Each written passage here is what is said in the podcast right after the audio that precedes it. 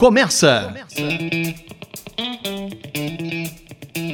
Quatro Vox, quatro amigos, quatro vozes num bate-papo informal. Política, economia, cultura, aqui no Quatro Vox, um podcast de opinião.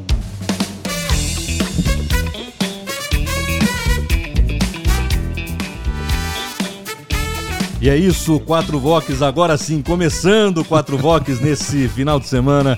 Liga o microfone, senão não funciona. O Quatro Vox está com você no YouTube, está também no seu agregador de podcast. Assine o nosso canal, assine o nosso podcast. Eu aqui, Marcelo Franchosa, Alexandre Castanha, José Luiz Corte, Nando Pires, sempre sorridente, sejam bem-vindos. Beleza, rapaziada? E aí? Aperta Beleza. o botão aí, Marcelo. Beleza.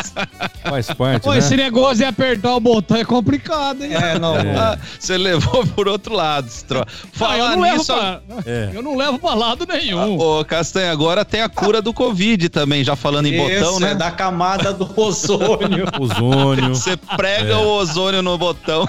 Isso, vai não, destruir esse... a camada de ozônio pra consertar o botão, tá? Esse aqui não passa do on-off. On-off, não tem nada on de ozônio tá? Deixa esse é. outro botão para quem quiser fazer tá louco, hein, rapaz? Vocês estão bem? Como é, é que foi? Esperar um faz com o seu botão que bem entender aí, ó. Como é que foi é. essa última semana pro Corte, pro Castanha, Democracia. pro Nando Pires? Foi bem? Tudo tranquilo? Hã? Tudo jóia. É. Sei não, tá Eu tô todo um mundo... pouco apreensivo com o meu Palmeiras, mas faz parte, né? Ah, é. Cá. Ó, eu sou corintiano, o Castanha é palmeirense. O Corte, descobri hoje que o Corte é palmeirense também, é isso? Tem 2 a 2 aqui, pelo jeito, né? É. Empate eu também. Sou, teoricamente, sou São Paulino. É, o Nando Pires é bando. Ah, você é São Paulino, Nando? É, Olha. Teoricamente. Então, mas vamos lá, vai, não vamos falar de futebol. Vocês vieram Cuidado aqui com o tubo, então, hein? De futebol, vocês querem? Não, não tô acompanhando nada, Corte, eu não faço ideia do que tá acontecendo. eu sei que o. Como é que chama aquele cara lá que apresenta? Rivelino. Não, não, do, apresenta o programa na Band com aquela loira bonita lá, esqueci hum, o nome dele. O Neto. Não, não o, o, São Paulino. o Denilson. Esse Denilson, aí tava é. reclamando ontem, antes de ontem, que eu vi ah. um pedaço do programa no, na hora do almoço. Tá Mas também tô nem aí, foda-se. Vocês vieram aqui para falar de futebol hoje? É? Não, não, não, não, não. Tem coisa mais é. interessante. Ah, bom. É. Podemos ir pro tema Nós então? Nós vamos falar do que então, hein? Vamos lá, vocês vão saber. A vocês, é, é corintiano esse cara aí, né? Vocês e quem tá acompanhando também vão saber. Vamos lá, presta atenção, ó.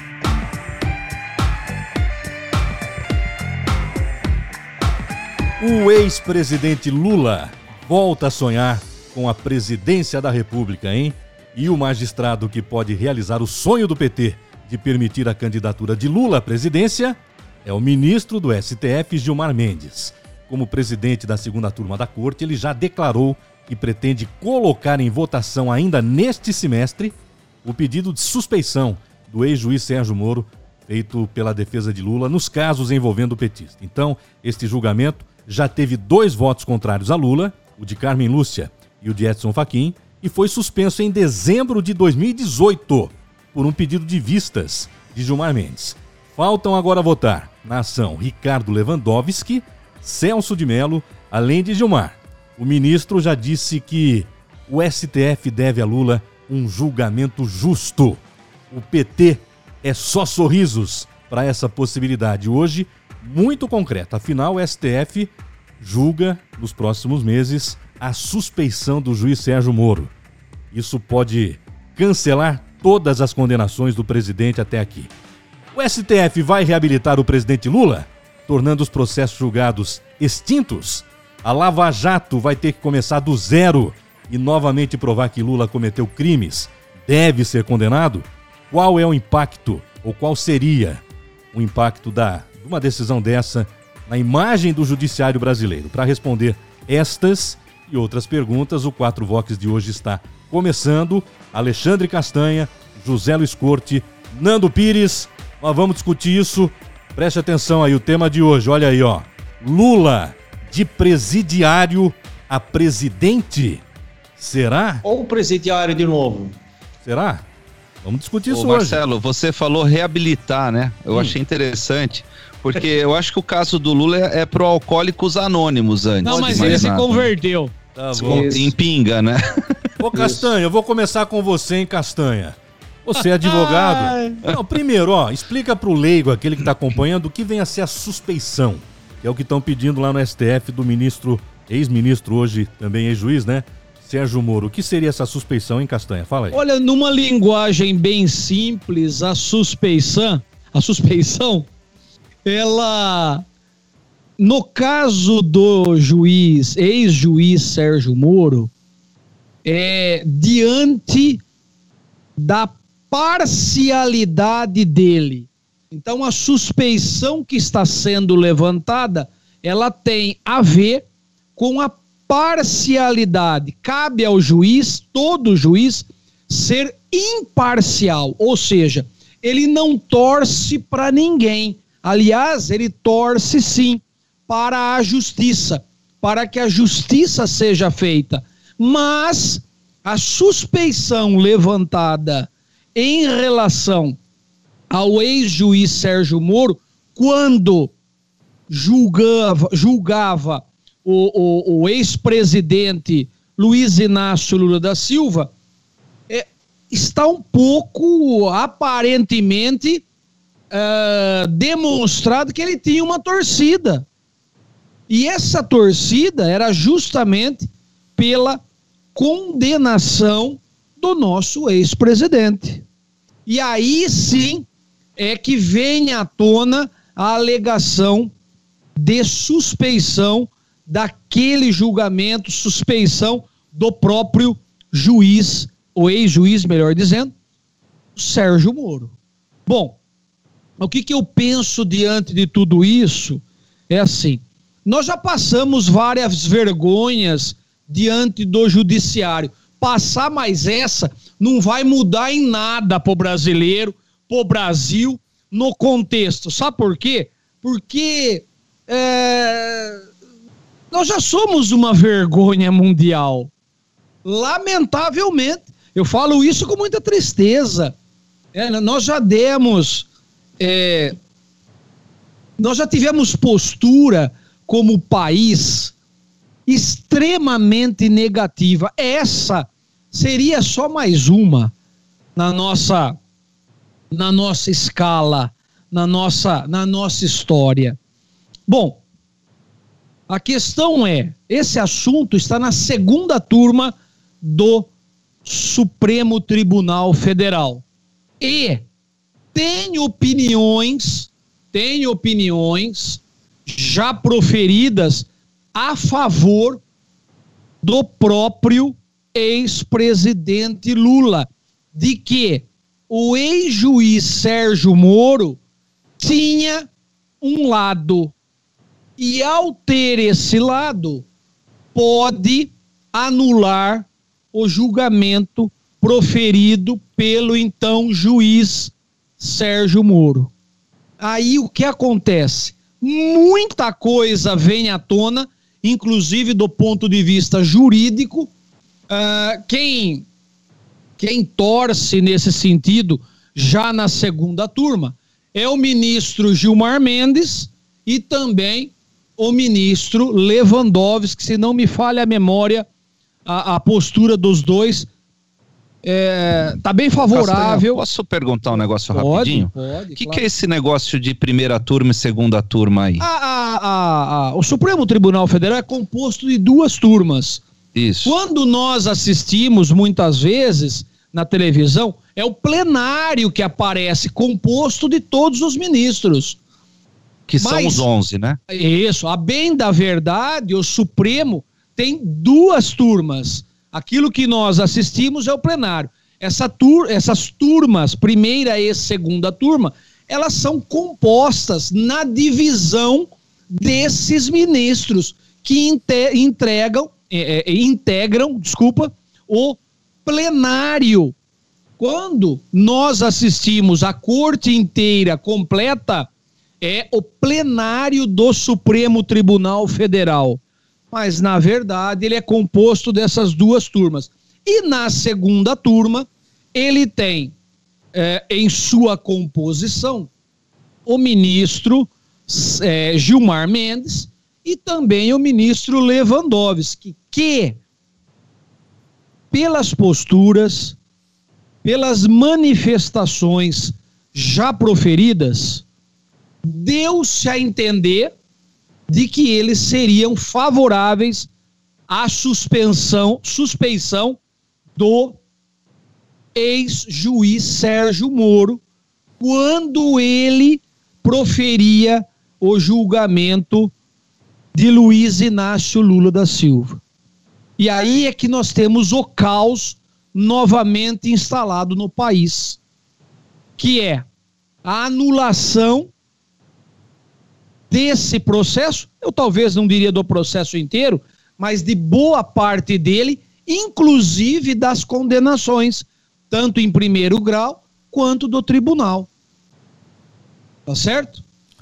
Muito bem, então, muito bem. É, só para fechar, viu, Marcelo? Só para fechar, com essas manifestações desses ministros, pode sinalizar para um futuro bem próximo um green card, uma passagem para que Luiz Inácio Lula da Silva volte a ter o direito de participar das novas eleições e concorrer ao cargo de presidente da República.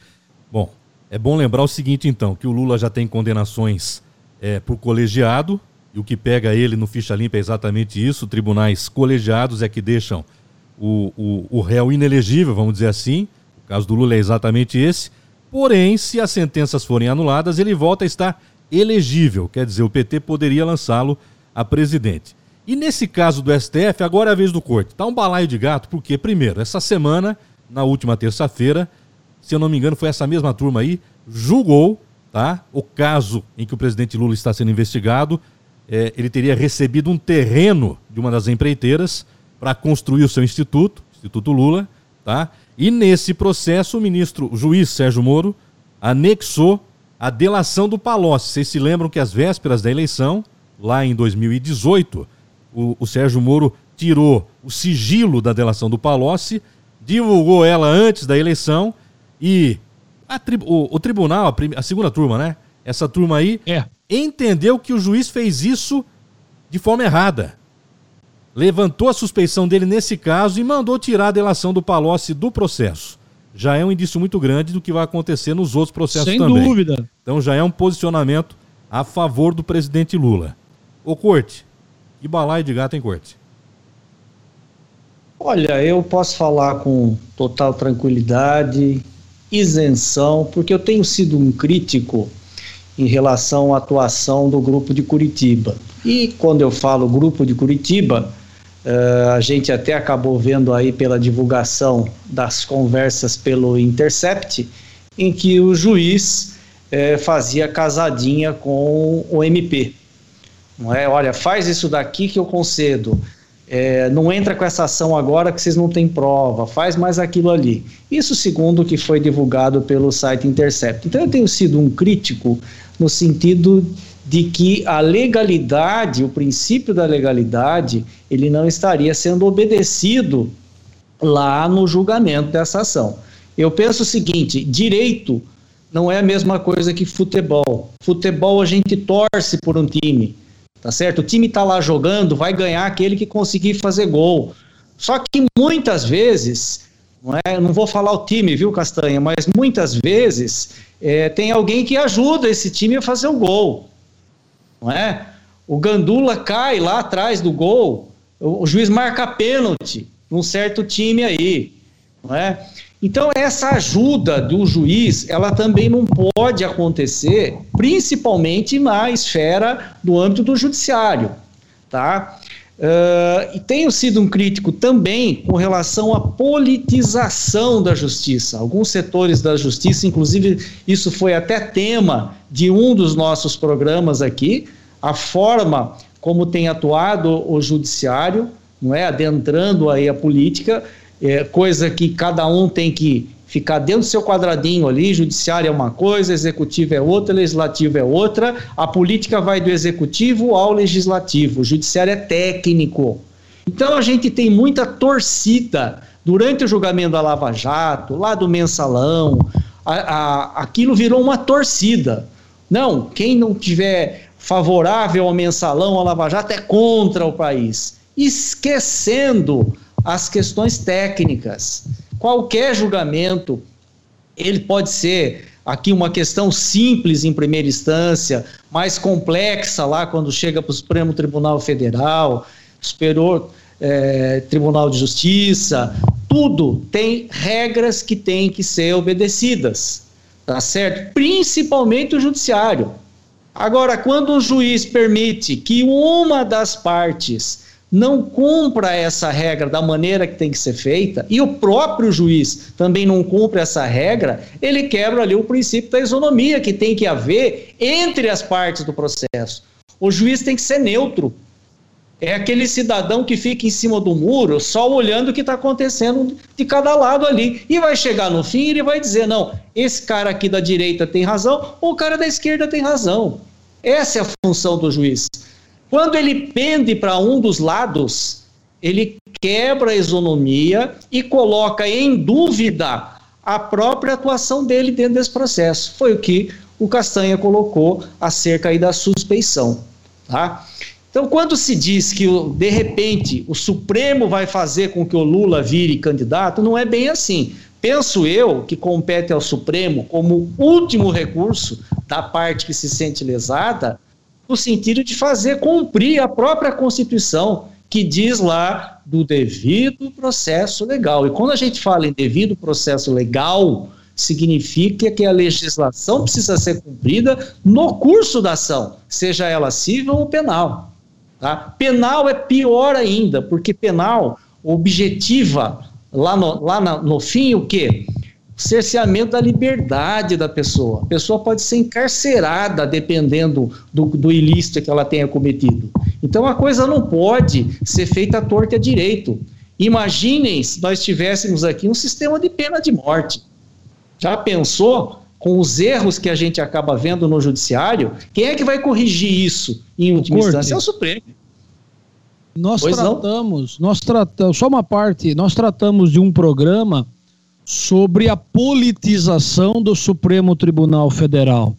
Exato. E aí, e aí é assim, até que ponto não haveria interferência política para a não participação de Lula na próxima eleição, portanto, comprometendo inclusive a parte jurídica para que essa questão, participação dele nas das próximas eleições, pudesse ser possível. Ou, ao contrário disso, disso qual seria a parte, o nível de comprometimento do Supremo Tribunal Federal para que Luiz Inácio Lula da Silva não participasse efetivamente das, das próximas eleições. Até que ponto o, o, o, o judiciário, a cúpula do judiciário brasileiro estaria ou não politizada é, para que isso ocorresse ou não ocorresse. Isso que é Castanha, difícil, viu?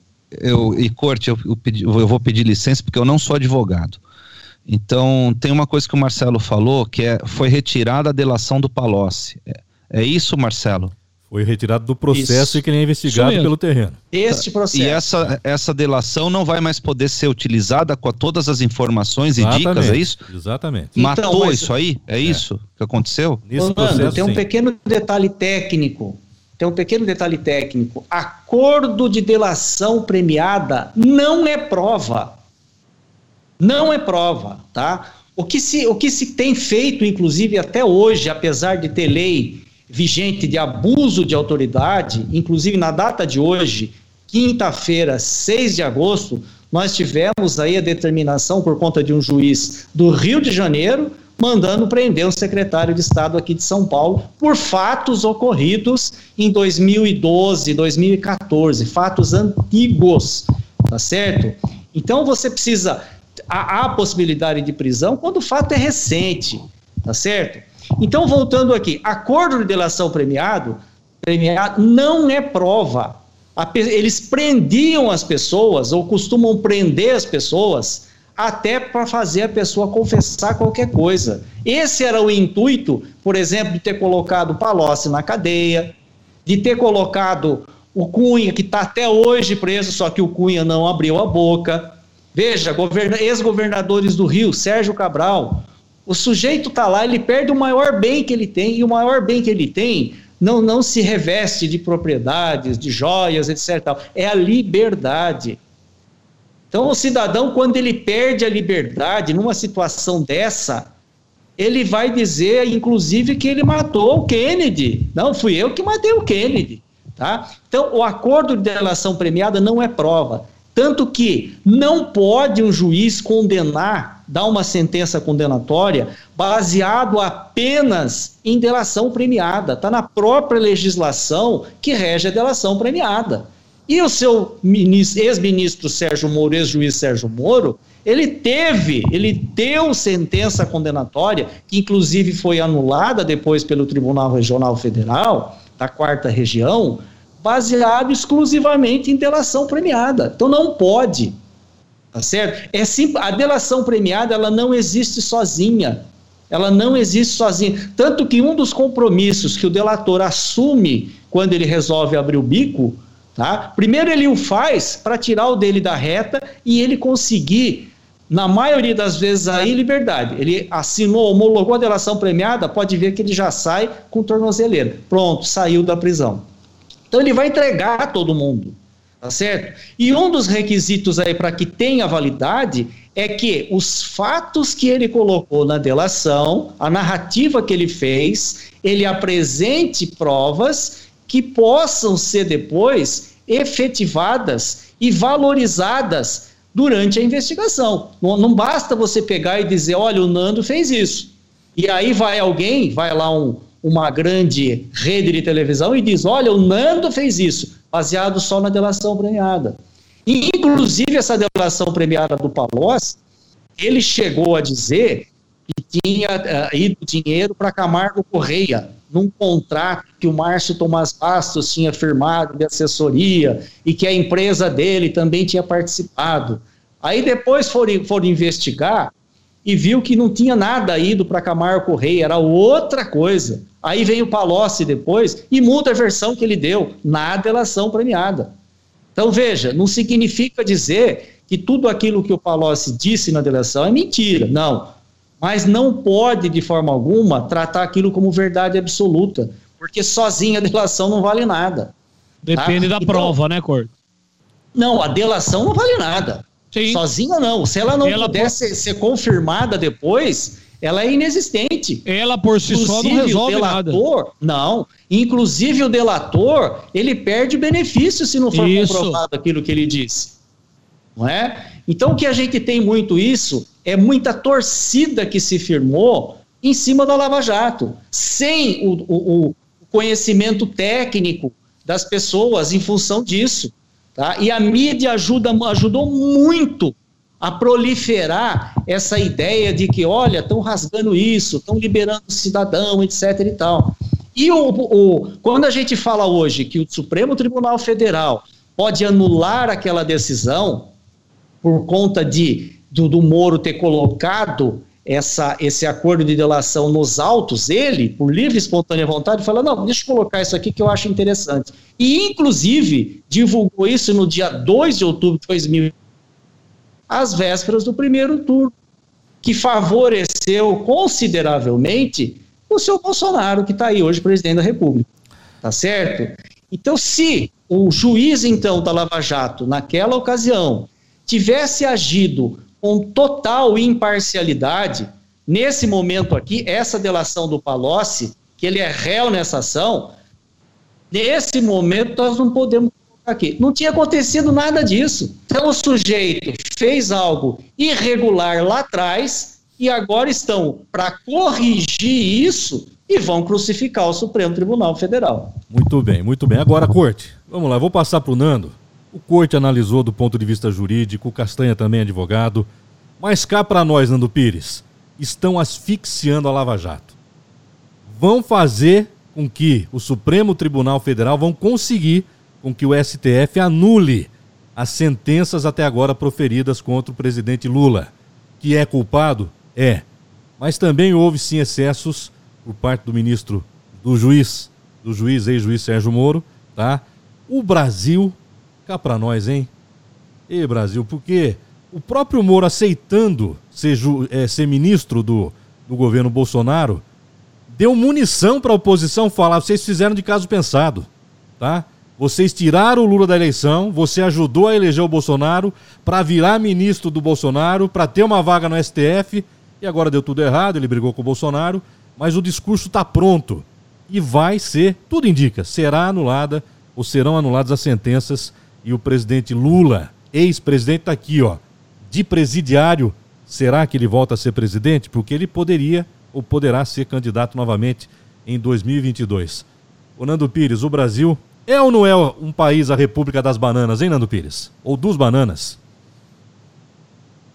Olha, Marcelo, eu acho que aqui é, vai virar a República do Ozônio. Todo mundo vai tomar no furico. vai ser mais ou menos isso. E uh, com as minhas limitações, né, a respeito dos temas jurídicos aí, eu não sou ligado a esse, essa área, enfim. Mas eu entendo o seguinte, eu estava dando uma olhada aqui, uh, até eu vi que as turmas, né, as duas turmas do, do Supremo, elas são compostas por cinco membros cada uma, e são 11 ao todo os juízes, e que o presidente do Supremo não participa de nenhuma das duas turmas.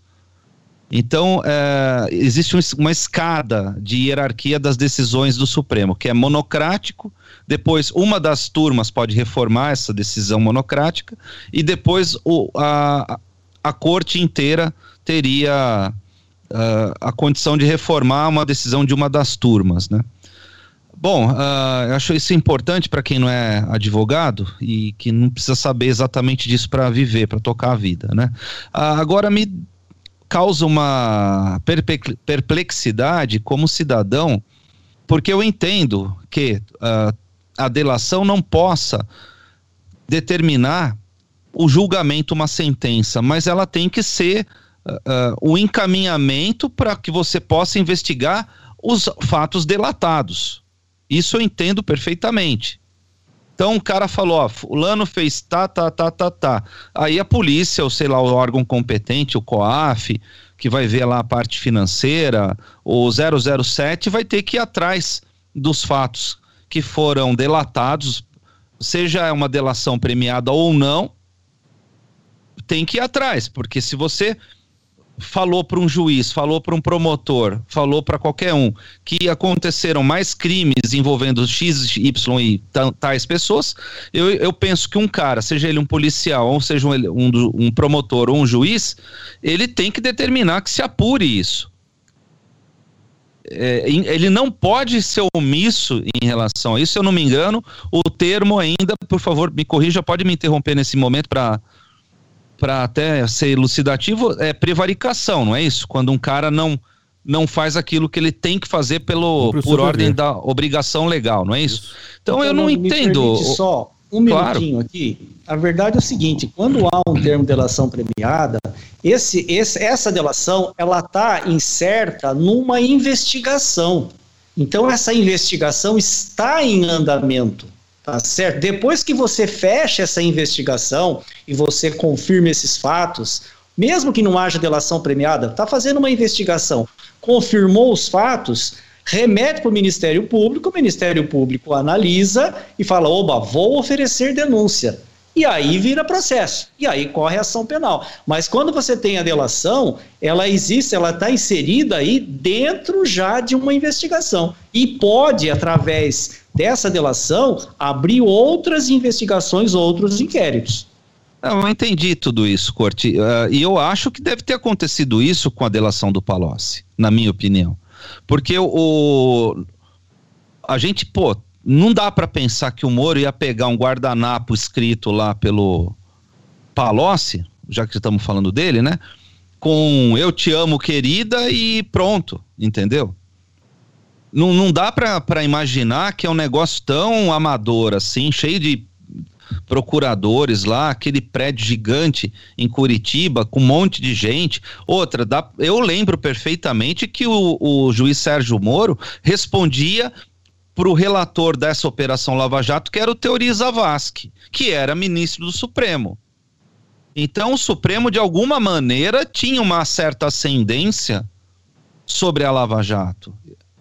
Ela não era um, um, né, uma República de Curitiba, como o próprio Moro, o próprio Lula falava, completamente desconexa, como se fosse, por exemplo, o Paraguai, que não tem uh, jurisdi jurisdição sobre o, o, território nacional ou, ou as ações nacionais. Não. Mas viu, Nando? É uma. Pois não. Apenas pontuando, se eu estiver errado, corrijam os advogados da mesa aqui. Né? É, no Supremo existe também a Lava Jato daqueles que têm foro privilegiado. Tá? Aí... É aí que entra o Faquin. Exatamente. O Faquin ele não é Exato. o cara que supervisiona ou supervisionava Isso. o Moro em Curitiba.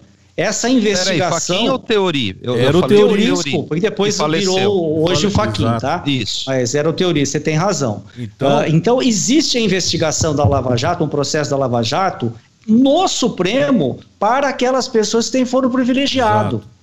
Tá? Por isso que existe lá alguém do Supremo que está cuidando disso. Mas ele não é o cara que fica supervisionando e, em por primeira sinal, instância. Não anda. No Supremo Tribunal Federal, a Lava Jato, ela anda a ah. passo de cágados. Né, para não falar outra coisa. É verdade, a Lava. É, mas, o STF... mas os processos do Supremo só andam quando alguém quer. Aí que tá, né, Castanha?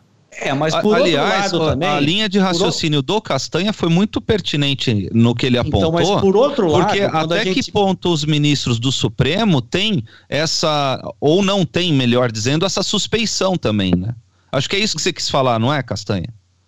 É, até Porque eles foram ponto... indicados politicamente, né? Exatamente. Até que ponto eles não estão comprometidos com a política que nós mesmos discutimos num programa é passado. É, ou per... seja, eles podem ser suspeitos. Porque é isso a pergunta tá falando, aí é a é seguinte, né, o, o Nando Exatamente. Castanho Corte. A pergunta é a seguinte: quem vigia o vigia? É. é. E aí? É, só um parênteses aí. Lá em Curitiba, o juiz que está cuidando desse caso, ele só está cuidando desses casos da Lava Jato. Ele, para, ele não tem mais processo nenhum indicados uh, sob a sua guarda. E Dilma entendeu? hoje. Então ele só está exclusivamente cuidando do processo da Lava Jato. E os promotores, mesma coisa. Eles não cuidam de outros delitos. É só a Lava Jato. No Supremo, você tem um relator ali é, da, da Lava Jato no Supremo que, além desse processo, ele cuida dos outros processos, porque ele continua atuando nos demais processos. Então, essa é uma diferença que precisa também ser considerada quando a gente compara a produtividade, a rapidez do pessoal de Curitiba com o Supremo Tribunal Federal. O Corte, quantos ministros foram indicados pelo PT? Lula, Dilma, no caso. Podemos no, nomear um por um aqui, ó. Vamos lá, quer ver? A Rosa Weber, Rosa. nomeada pela, pela Dilma, se não me engano. É Dilma, é do PT, tá?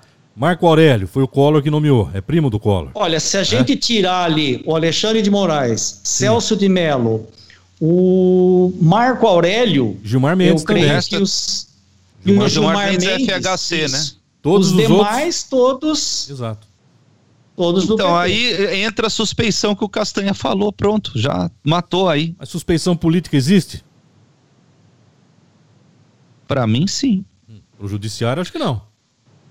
É, mas tá servindo esse mesmo remédio pro, pro, pro, pro ex-juiz Sérgio Moro. Uhum. Ah, o Castanha eh, e Corte, por exemplo, é possível falar que o Moro é, era suspeito e, e falar que a Lava Jato inteira, por conta que estava ligado ao Moro, não vai valer mais? Não, não é que uma não vai valer mais. Não, não é que Os atos vão precisar ser refeitos. Por exemplo, se chegar à conclusão que tem que anular pela suspeita, porque há comprovação que o Moro é suspeito, o processo volta para a fase instrutória. Nossa. Aí a juíza que está lá hoje é quem vai julgar. Vai julgar em 2150. Significa que toda a investigação que foi feita você vai jogar fora e começar a investigar outra Eles vez. jogaram não, fora o, a delação do Palocci? Não, não jogou fora. Tem coisas da delação do Palocci é, que não estão sendo comprovadas. E naquele processo específico, não estava cuidando da delação do Palocci. O Moro resolveu pegar a delação e colocar no processo. Ô Nando, para concluir, para você concluir, e na minha opinião, estão ah. melando a, Laja, a Lava Jato. A verdade é essa, Nando Pires. Olha, a, a, da parte jurídica, até minha participação aqui foi basicamente para entrevistar os dois advogados, mas da parte política eu consigo falar. Pois porque é. não é uma parte técnica jurídica. E o que eu sinto, Marcelo, é o seguinte: eu sinto uma requalificação do Lula como candidato. Eu sinto que estão tentando, isso eu já falei no programa passado, fazer um, uma, um assassinato da reputação do Moro, porque o Moro é sim um potencial candidato para 2022, né? Ou sei lá, governo, ou Senado, ou qualquer outra coisa. Eu acredito que ele, se ele fosse candidato, a, a, a, por exemplo, a um cargo de deputado ou de senador, ele seria eleito em qualquer estado que ele se candidatasse. Tá? Já para governança e para presidente ou vice, ou vice-governador já é outro caso, mas Senado e, e deputado acho que seria. Eu, eu tô vendo uma manobra para tentar bater no, no Moro, bater no Moro incessantemente. E eu tenho na minha impressão pessoal que a Lava Jato é um patrimônio do nosso país, porque a Lava Jato ela recebe um nome só, mas ela é um guarda-chuva que investiga um monte de gente, um monte de esquemas, de um monte de falcatruas. E a gente sabe que a política brasileira ela tá na merda. Ela, ela chafurda na merda. A, a, a corrupção no Brasil ela é endêmica, ela é estrutural, ela está no DNA, na espinha dorsal, é tudo. Então eu tenho essa essa essa sensação de que a Lava Jato foi e acho que foi mesmo por um certo tempo um patrimônio inexpugnável no meu ponto de vista. Agora, concordo com o Corte, e não que ele tenha falado nesse programa, mas no outro, ela foi seletiva ela foi seletiva, por exemplo, pegando mais o pessoal lá do, do, do PT e da esquerda e deixando o pessoal do PSDB que agora está sendo pego. Ah. Então, eu acho que a, com essa relação da seletividade, eu vejo isso. Agora, eu não vejo que o pessoal do PT era santo, por exemplo. Então, não dá para falar ah, porque não pegou um, alivia para o outro. Sabe, o Brasil tem muito esse raciocínio, raciocínio falacioso. Por exemplo, ou é a economia ou é o vírus. Porra, tem que ser os dois. Tem que tratar o vírus e deixar a economia. Uh, ou é o PT ou é o PSB. Não, tem que fuder todo mundo que fez merda. Não, não pode uh, ser seletivo nisso, sabe? É, não tem lado realmente nesse sentido. Isso foi bem, bem colocado pelo corte. Agora, como os políticos, os políticos não, os, os ministros são todos indicados pelo Supremo, fica complicadíssimo pelo, isso. Pelo né? presidente. É, desculpa, pelo presidente. Eu, eu acho é. que nós estamos no mato sem cachorro. E é, é uma, aquela cobra que morde o próprio rabo, né? Como que resolve um troço desse? Eles vão fazer lei para eles se ferrarem. É o que nós vemos o tempo inteiro. Até falei no, na, no momento que a gente estava combinando a pauta que tudo isso aconteceu na Operação Mãos Limpas da Itália. Eles começaram a fazer leis para se autolivrarem, tirar, descriminalizar coisas que eram criminalizáveis antes. E começaram a pegar juízes, e juízes que não aceitaram entrar no, na barganha foram mortos. Então, essa parte histórica, essa parte jornalística e política, a gente está vendo é, uma, um repeteco com outros atores e numa outra época, de tudo que aconteceu na Itália. E estão querendo tirar o Sérgio Moro da eleição através de lei também. Já estão discutindo aí a, a quarentena dos magistrados, aqueles que querem sair da magistratura para se lançarem candidato. Tem um prazo que eu até acho que é viável, mas estão dizendo que o prazo pode ser de oito anos retroativo. É então, eterno, né? A lei pode retroagir. Nesse caso, poderia retroagir, né? Claro, para tirar o Sérgio Moro da, da eleição. Mas essa é uma outra questão. O Castanha, qual que é o impacto de uma decisão dessa para a imagem do judiciário brasileiro e do Brasil como um todo lá fora? Que cá para nós, hein?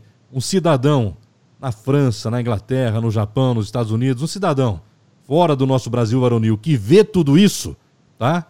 Pensa o que do nosso país, hein, Castanha? Olha, eu gosto sempre de frisar que o judici o Supremo Tribunal Federal, ou melhor, o Judiciário brasileiro não é só composto pelo Supremo Tribunal Federal. Graças a Deus. Porque, eu repito, de juízes de primeira instância, integrantes do Ministério Público, integrantes dos tribunais de justiça ou tribunais regionais federais, é, todos eles compondo o judiciário com seriedade, com honestidade, e não é o que eu consigo enxergar do Supremo Tribunal Federal. Eu já disse isso aqui. Por isso que eu digo, graças a Deus, que o Poder Judiciário tem mais representantes e não é só o Supremo Tribunal Federal. Agora, eu estava pensando aqui enquanto o Corte falava e o Nando, eu estava fazendo uma tentando fazer uma somatória do que os dois estavam trazendo. E a questão é de retrocesso completo da nação brasileira, tanto retroagir do ponto de vista jurídico, porque houve excessos, quanto fazer determinadas concessões jurídicas para que se obtenha resultados políticos, também existe retrocesso. E é interessante que toda vez que nós passamos por um momentos eleitorais no país, nós nunca tivemos uma regra clara de participação em eleições sempre o judiciário vem e edita norma para cá, norma para lá, né? interpretações aqui, interpretações lá, mudam regras, aí não é culpa do judiciário, mas mudam regras momentos antes das eleições. E aí eu pergunto para você, por que mudam as regras? Se o Código Civil é uma lei quase permanente, se o Código Penal, apesar de nós estarmos necessitando de uma atualização, é, é uma lei que dura no tempo e no espaço, porque que a cada eleição, e aqui pouco importa se a eleição é de prefeito, de governador, de presidente da república, mas novas regras aparecem todas as eleições. Isso para mim não soa bem. Para quem fala em é, democracia, que democracia que é essa?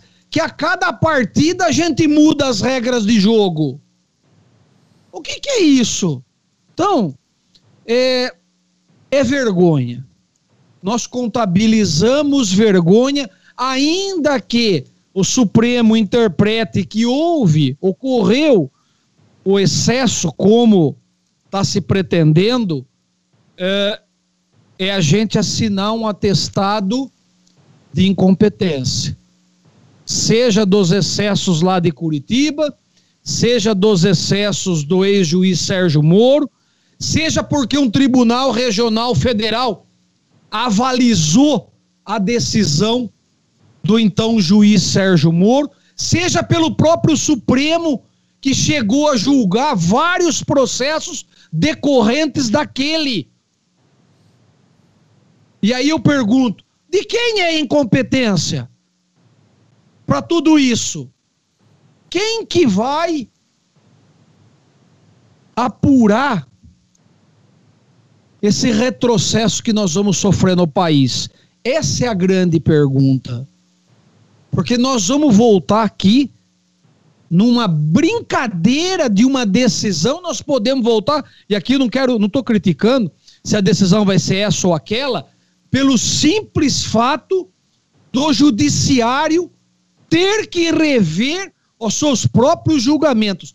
Graças a Deus, como o Corte falou, que não tem pena de morte.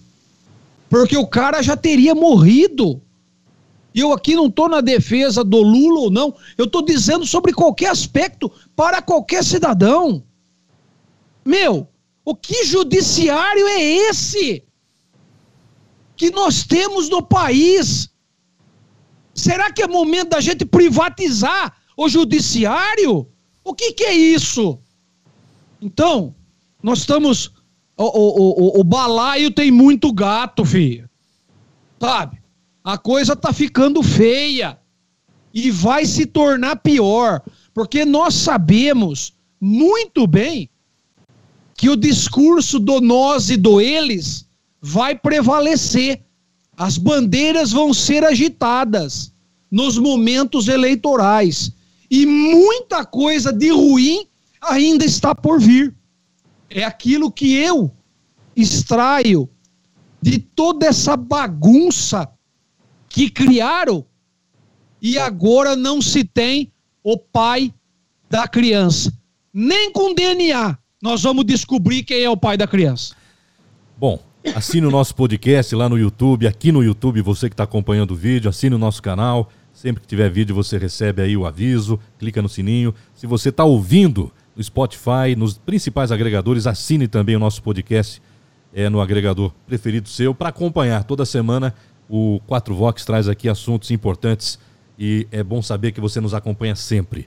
O Corte, então, quer dizer o seguinte: que se o Supremo entender que houve a suspeição do juiz Sérgio Moro, você já falou, os processos voltam para a primeira instância, tudo de novo, instrução, depoimentos, coleta de provas, começa do zero ao julgamento na primeira instância, se for o caso, recorre-se para uma segunda instância, STJ, se for o caso, até o STF, até 2150 a coisa está resolvida. Seria isso? Olha, uh, o procedimento técnico é esse. Agora, quem vai avaliar até que ponto a suspeição do juiz interferiu num depoimento é o juiz que está conduzindo a causa agora. Tá certo? Então é ele que vai identificar isso. Ó, vamos refazer esses depoimentos ou vamos excluir essa delação do Palocci que foi aqui, tira do processo e volta lá para a juíza fazer um novo julgamento. Sob pena do Eu STF posso... ser provocado também. Não entendi. Sob pena que, se o réu não aceitar, provocar o STF dizendo: olha, está falando isso, mas não é isso.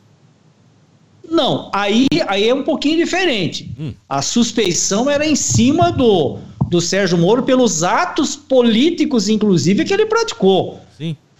Nós falamos, e o Nando lembrou bem na semana passada, ou retrasada, não me lembro, uh, a seletividade com que o grupo agiu. Não, nós vamos pegar o pessoal do PT, o pessoal do PSDB ali, deixa quieto. Não, nós vamos pegar as empreiteiras, pessoal de banco, deixa quieto. Isso não pode. Então, a partir do momento que você age com ilegalidade, você compromete o sistema. Volto a dizer, nós temos um arcabouço jurídico aqui que tem que, pau que bate em Chico, tem que bater em Francisco também. E o que a gente tem visto lá, só bate no Chico. Francisco está quietinho do outro lado. Tá certo? Nós, vi, nós vimos aí algumas aberrações. E a torcida acha legal. Né? Olha, você viu? Bateram lá na porta do, do Michel Temer, seis horas da manhã, e prenderam o cara. Hoje, esse secretário aí do, do Dória que foi, foi a mesma coisa. A torcida aplaude, porque a torcida é leiga. Ela não tem o conhecimento técnico da justiça, não conhece a legislação. Então a gente vê aí juízes atropelando a legislação, alguns promotores também atropelando a legislação, e aí precisa recorrer a tribunais superiores para fazer a coisa voltar nos eixos. Infelizmente é isso. Só que para o leigo que está assistindo isso lá pela, pela TV X, não é? Que detém uma audiência desse tamanho aqui, o carnaval que se faz em cima disso, o estrago que se fez em cima da pessoa, não corrige mais. E aí vai acontecer o quê? Tá vendo? O Supremo mudou toda a decisão do cara. Esse Supremo não presta. O STJ não presta. Porque não tem conhecimento, muitas vezes, técnico, para entender o que aconteceu ali. É uma torcida de jogo de futebol. E não pode. É coisa técnica ali. O judiciário não pode a legislação não é torcida. E isso precisa ser melhor entendido por alguns juízes e alguns promotores. E tem um grupo, é, ainda bem que pequeno, que acha que pode é, alterar inclusive, ter um código de processo penal, ter um código de processo civil específico para ele. Não, eu sigo o meu código aqui. E a gente, como operador do direito, como advogado, você vai fazer o quê? Você vai brigar com o juiz? Não, você tem que entrar com recurso. Não adianta. Tá certo? A gente não pode ficar na passividade aceitando uma, uma ilegalidade que a gente assim entende e ficar de braço cruzado, não. Nós temos que recorrer sim à instância superior sempre que a gente vê que está ocorrendo uma ilegalidade. Causou e no processo penal a gente tem uma outra situação. Não se anula um ato quando você não consegue comprovar que desse ato que a gente está dizendo que foi viciado, houve prejuízo a uma das partes. Tá? Então, isso já é uma premissa aí do direito processual penal. O ato, uh, ele é anulável, mas você precisa demonstrar o efetivo prejuízo que a parte teve. Se você também não conseguir demonstrar esse prejuízo, não se anula o ato. Tá? Uh, se vai ou não dar tempo do, do, do Lula ser candidato em 2022, eu acho que a questão não pode ser analisada simplesmente por esse aspecto. Eu aqui também sempre fui crítico do PT, nunca gostei do presidente Lula, mas também sou um crítico de atuação ilegal que a gente vê, inclusive, por parte do judiciário nas instâncias inferiores. Uma coisa é uma coisa, outra coisa é outra coisa. Eu torcer, eu quero que o cidadão vá para a cadeia é uma coisa. Agora, um juiz não pode decidir pela torcida. Um juiz não pode vazar informação para uma grande rede de TV para colaborar, para corroborar depois com uma decisão que ele vai dar. Isso é jogar para a torcida. Volto a dizer, isso não é futebol. Isso não é futebol, é coisa séria. E muitas vezes a gente vê aí tribunais superiores com toda aquela carga da imprensa em sentido contrário, forma aquela pressão para esse pessoal decidir depois com, com, certa razão. Eu já vi sessões do, do Supremo Tribunal Federal, viu, Nando? Uh, que num dia a decisão ali estava 6 a 5, tá? mas aí faltou algo para decidir e voltou no dia seguinte, esse mesmo processo em pauta, inverteu o 6 a 5 pró virou 6 a 5 contrário, porque teve dois que mudaram de lado, teve um que mudou de lado. Ele tinha votado favorável, depois ele votou contrário. E aí você falou que, mas peraí, que raio de justiça é essa? Ontem você falou que era amarelo, agora você está dizendo que é verde? Isso aconteceu no dano ao erário, você se lembra?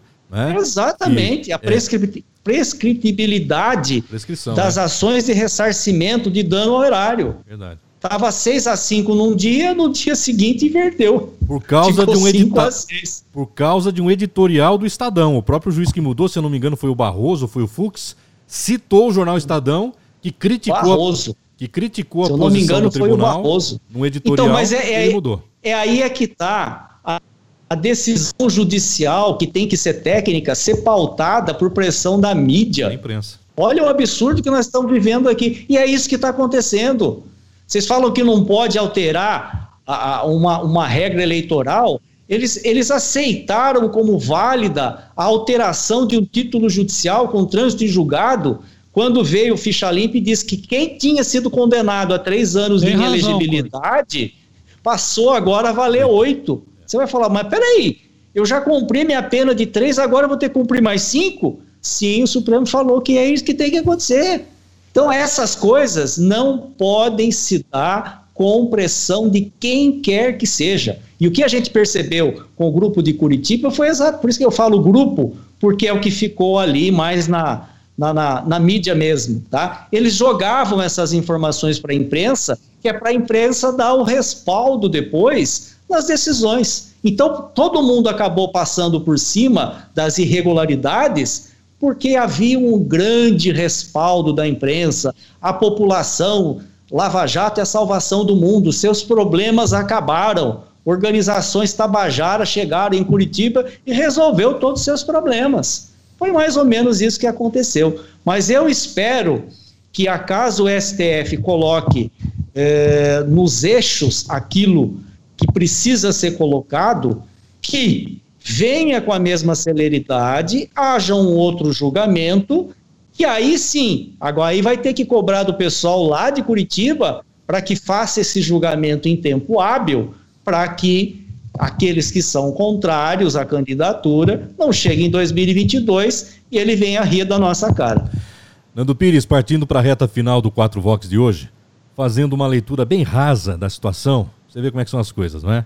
O executivo erra, o executivo errou. Petrolão começou lá na presidência da República, com nomeação de diretores da Petrobras.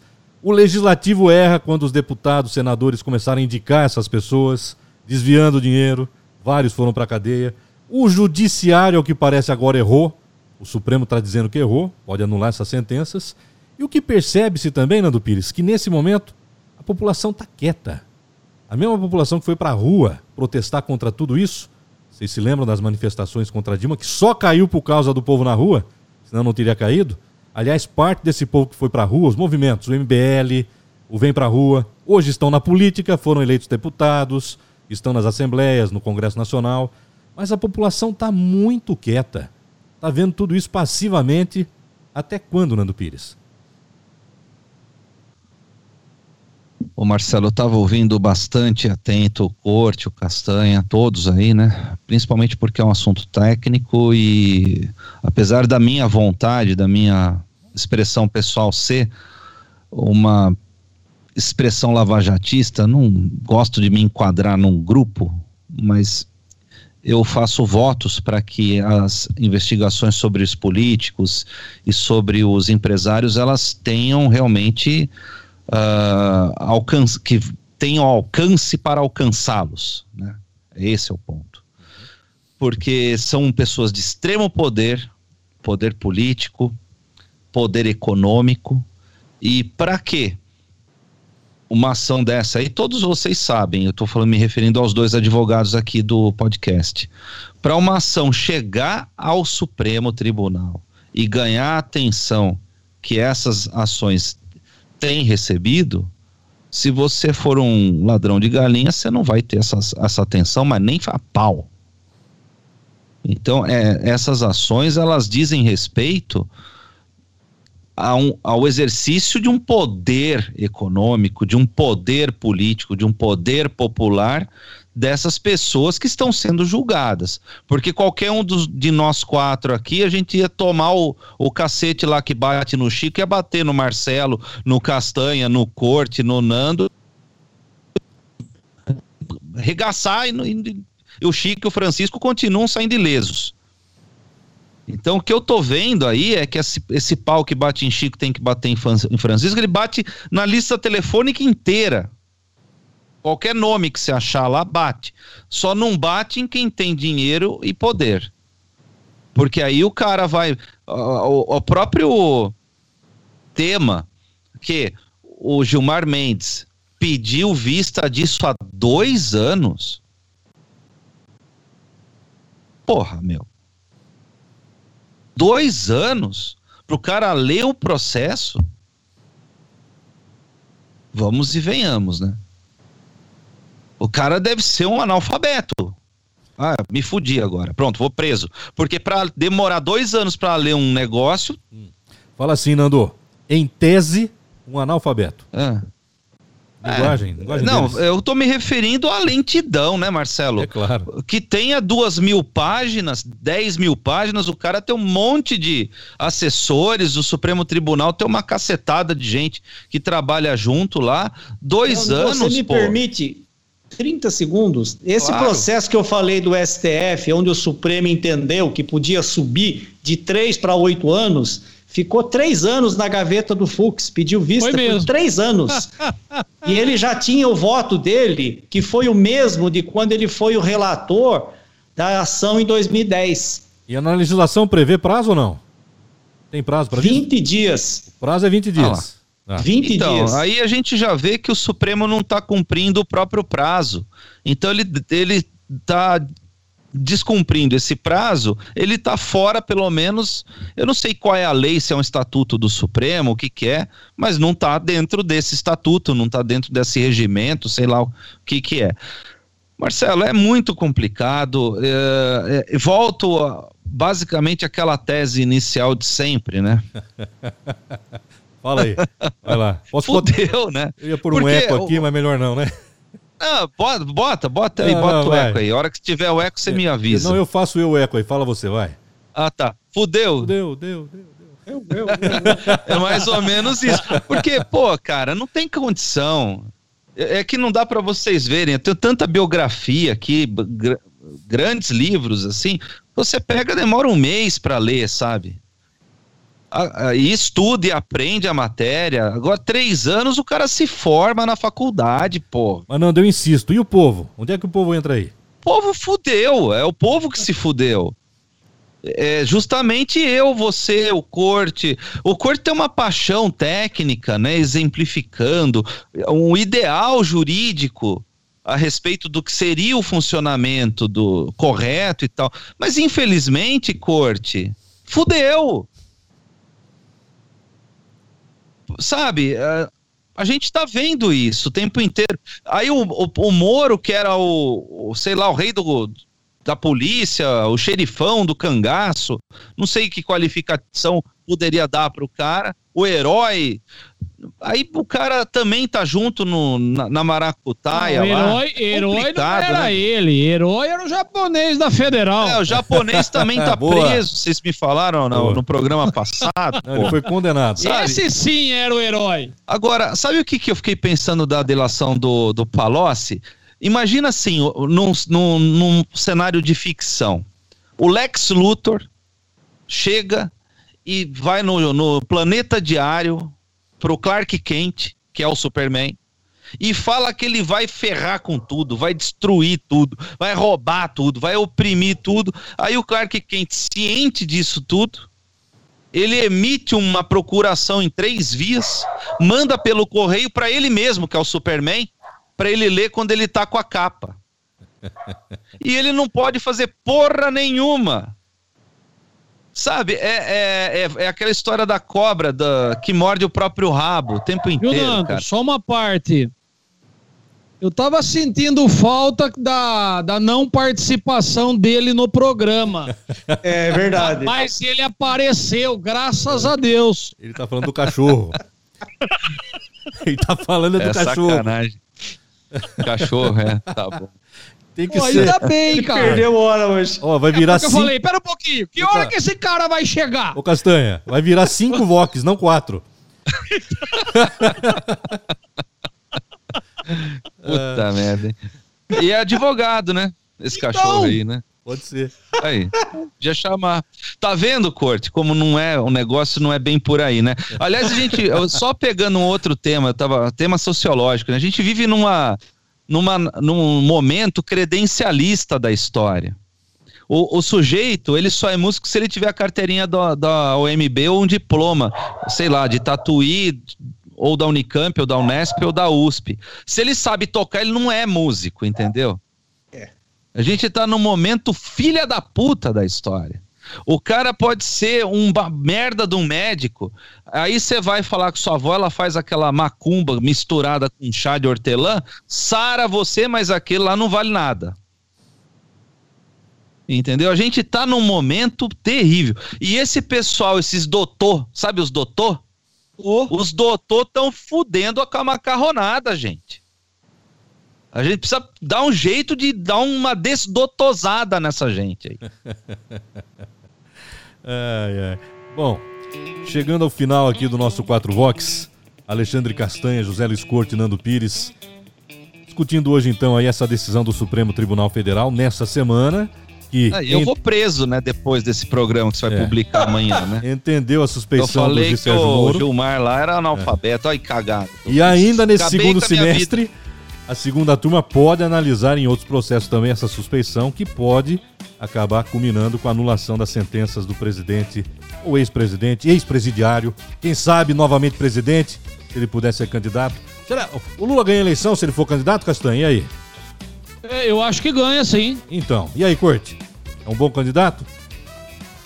Eu não acredito que ele consiga vencer hum. na atual conjuntura. O adversário é o Bolsonaro. E aí, o, o, o Nando Sim, Pires? mesmo sendo mesmo sendo o Bolsonaro. Olha, Nós estamos em outras épocas. o que que você pensa, Nando? Eu voto no Lex Luthor, cara. Tá bom. Eu, não- eu não sei mais o que falar. Eu, ó, eu coisa, quero só deixar um gente- recado pros ouvintes. Pelo amor de Deus, já vai fazendo a vaquinha aí pra me tirar da cadeia. Então, nós estamos falando aí de ações penais. Essas ações que estão lá em Curitiba são ações penais. Tem ação de improbidade também rolando em virtude desses fatos. E a ação de improbidade, ela também gera inelegibilidade. É mais ação ainda, penal que gera e ação de improbidade também. Improbidade, se essa daí demorou 5 anos pra chegar no que chegou, a de improbidade vai durar 50. Você sabe disso? Tá? é Fora uma as das gavetas. É o- de, da impunidade é o atraso no Exato. judiciário, né? Muito Não, bem. você mete na gaveta Também. e coloca no arquivo morto. Valeu, rapaziada. Nando, Cine. fica frio aí, É. que eu entendi o que você fica frio aí também. O Nando não falou nada demais. Ele falou que É. três, dois anos para ler um processo é muito tempo. E ele não tá errado no raciocínio, não. É, que Gilmarzão ser. Brother. Hashtag Isso, Gilmarzão hashtag. Brother. Nós nós vamos abrir I uma love you, conta. Gilmar, Gilmarzão. Nós vamos abrir uma conta bancária pra quem quiser colaborar com a Love fiança do Nando you, Pires. Gilmarzão. Usar a vaquinha, né, Marcelo? Alexandre Castanha, José Luiz Corte, Nando Pires. Valeu, rapaziada. Obrigado Valeu, pra quem Marcelo. Valeu, gente. Corte, Castanha. Assine. Assine o nosso 4 Vox no YouTube e no podcast também. Nos acompanhe. Até a próxima semana, hein? Abraço. Falou! Abraço. Fui.